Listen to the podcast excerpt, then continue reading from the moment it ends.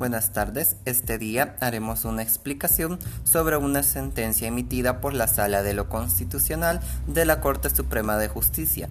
Este es un proceso de amparo en materia educativa. Este proceso es en contra de las reformas introducidas en el artículo 83, inciso número 2, letras B y D de la Ley General de Educación LGE y el ser esta una ley autoaplicativa. Una ley autoaplicativa se define como aquellos cuyos efectos jurídicos se producen desde el momento en que entra en vigencia, produciendo de inmediato consecuencias jurídicas en la esfera de los gobernados que se encuentren comprendidos dentro de las hipótesis que contempla la misma. La ley es autoaplicativa cuando su hipótesis normativa se realiza en el momento mismo en que entra en vigor, produciéndose de inmediato consecuencia de creación, transmisión o extinción de derechos, obligaciones, sanciones y respecto a un particular determinado. Este proceso es una demanda presentada por los abogados Salvador Anaya y Ulises Jovel ante la Sala de lo Constitucional de la Corte Suprema de Justicia, en carácter de apoderados generales judiciales, de entre algunos de los que se pueden mencionar, Candelario Chavarría, Ernesto Vázquez y Alfonso Jiménez así como de las sociedades, las cuales son comprendidas por centros educativos como Colegio García Flamenco o el Colegio Maya.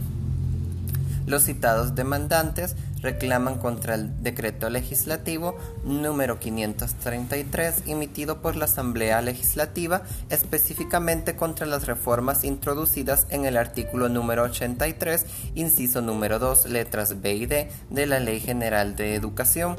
por considerar que vulneran sus derechos fundamentales a la interdicción o prohibición de la arbitrariedad y razonabilidad del acto público, como manifestaciones de la seguridad jurídica, así como el derecho a la libertad de empresa y educación. Han intervenido, además de los peticionarios y la autoridad demandada, el fiscal de la Corte Suprema de Justicia. Ya entrando un poco más en el proceso, lo analizamos y se considera lo siguiente. En síntesis, los abogados de la parte actora invocaron la figura del amparo contra la ley autoaplicativa para someter a control constitucional el artículo número 83, inciso 2, letras B y D de la LGE, que imponen a los propietarios de centros de educación privada del país, entre los que se encuentran sus representados, cumplir con ciertos requisitos para poder incrementar el monto de la matrícula y las colegiaturas mensuales además de calificar como arbitrarias e irrazonables, no se tomó en cuenta la realidad histórica, las reglas económicas básicas y los derechos fundamentales esenciales, presentes y aplicables en las actividades de los particulares que se dedican con fines de lucro a impartir la enseñanza. De igual forma, en relación a la letra D del citado precepto legal, sostuvieron que el legislador exige de manera irracional que el aumento de tales montos sea adoptado con el voto favorable de por lo menos las tres cuartas partes de los padres de familia asistentes, e imponiendo de esa manera a los propietarios de los colegios que su fuente de ingreso sea previamente aprobada por aquellas personas a quienes prestan el servicio con lo cual se les priva de la administración y dirección de la empresa educativa. A juicio de los impetrantes, la exigencia legal del consentimiento del cierto porcentaje de padres de familia con la aplicación de tales ajustes monetarios provoca el congelamiento de los precios de los servicios de enseñanza ofertados en el sector educativo y a la imposibilidad de preservar los valores reales de las matrículas y cuotas escolares, haciendo difícil la recuperación de los costos de la prestación de los servicios e imposible el retorno de la inversión.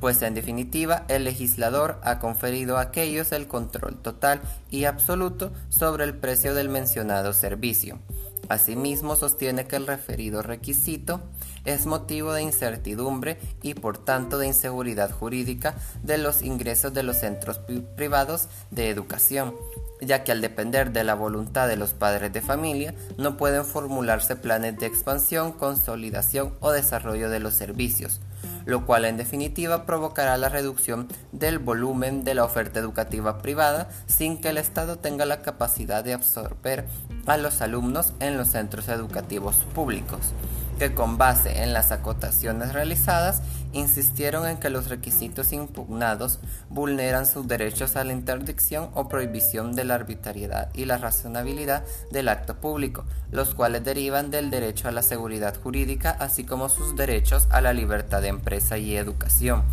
Este último en virtud de que las disposiciones impugnadas transgreden la libertad de enseñanza, concretamente en lo relativo a la libre dirección y administración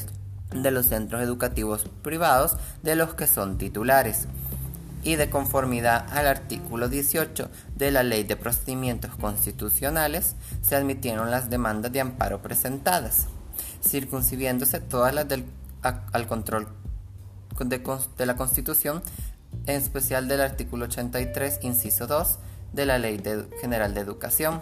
por la cual se ha presentado este amparo, por ser los requisitos contemplados en las mencionadas disposiciones a juicio de la parte actora lesivos a su derecho a la interdicción de la arbitrariedad y a la razonabilidad del acto público. Posteriormente, con base al artículo número 26 de la Ley de Procedimientos Constitucionales, una vez confirmadas las circunstancias por las que se denegó la suspensión de los efectos del acto reclamado, se pidió nuevo informe a la Asamblea Legislativa. En su escrito, la mencionada autoridad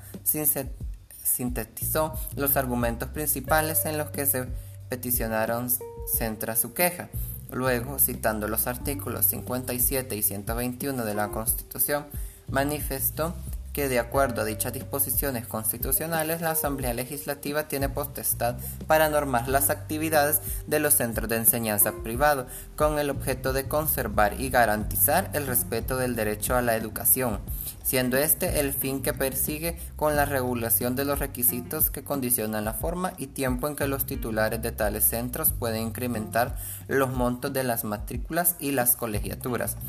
Dicha previsión legal, agregó, lejos de conculcar el, derecho a la seguridad jurídica, permite a los padres de familia tener certeza del procedimiento que ha de seguirse para la aplicación de tales medidas, conociendo las razones que motivan los aumentos del costo de la enseñanza, pues no debe olvidarse que si bien en estos casos el servicio es prestado por un particular, la educación es un bien de interés público y general que no puede dejarse al, al arbitrio de aquellos que la visualizan solo como objeto de lucro. Con base en los anteriores argumentos, la autoridad demandada arguyó enfáticamente que no existen las violaciones constitucionales alegadas por los actores. Según lo dispuesto en el artículo 27 de la Ley de Procedimientos Constitucionales, se confirió traslado al fiscal de la Corte Suprema de Justicia a la parte actora. El mencionado funcionario expresó que corresponde a la autoridad demandada comprobar en el transcurso del proceso que no existen las violaciones constitucionales alegadas, contrario a lo expuesto a los peticionarios en el amparo. Por su parte, el abogado Salvador Anaya, siempre en representación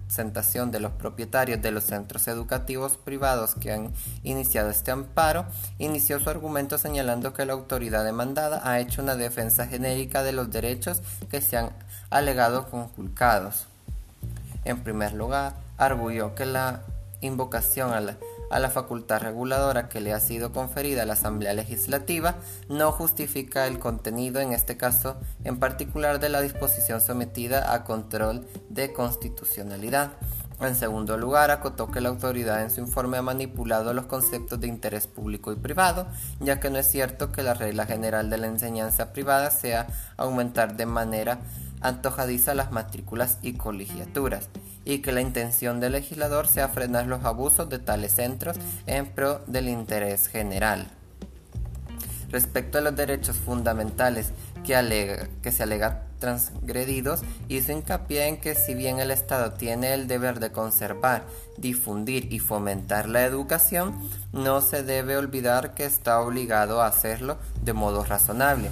proporcional e idóneo, y no con medidas caprichosas y de efectos negativos como los actos impugnados en este proceso, ya que estos derivan en una enervación del perfil activo del derecho a la educación, es decir, la libertad de creación y dirección de centros educativos privados. En relación a la libertad de empresa de los titulares de dichos centros educativos, argumentó que las restricciones legales impugnadas son irrazonables, puesto que el mecanismo establecido por aquellas está diseñado para favorecer la negativa de la aprobación, ya que no puede obligarse a los padres de familia que asistan a la Asamblea General requerida, ni mucho menos forzarlos a consentir con los aumentos de las matrículas y colegiaturas con el objeto de emitir una resolución en plena sujeción a la normativa constitucional, resulta necesario uno depurar algunas deficiencias detectadas en, la, en la pretensión, dos para establecer con posterioridad los términos a los que se circunscribirá el control de constitucionalidad a realizar y tres el orden lógico que se seguirá para fundamentar el fallo correspondiente.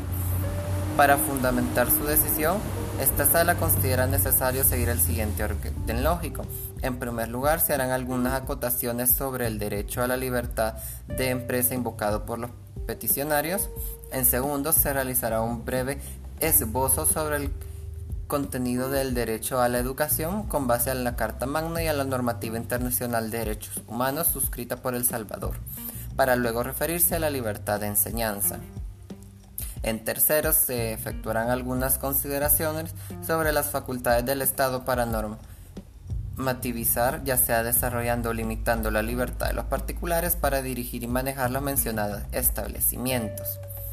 Y por lo tanto, a nombre de la República de El Salvador y con base en lo expuesto en los considerandos procedentes y con fundamento en los artículos 53 al 61 de la Constitución y los artículos 31 ordinario 3, 32, 33, 34, 35, inciso 3 de la Ley de Procedimientos Constitucionales, esta sala falla a suspender este proceso de amparo respecto del derecho a la educación con base en las consideraciones expuestas en lo considerando apartado 1 de esta resolución, declarase que no ha lugar al amparo contra la ley autoaplicativa solicitada por los peticionarios por no existir las violaciones constitucionales aducidas en el artículo 83, inciso 2, letras B y D de la Ley General de Educación respecto a los derechos a la seguridad jurídica, libertad de empresa y libertad de creación, dirección y administración de centros privados de enseñanza. Muchas gracias y que tengan un buen día.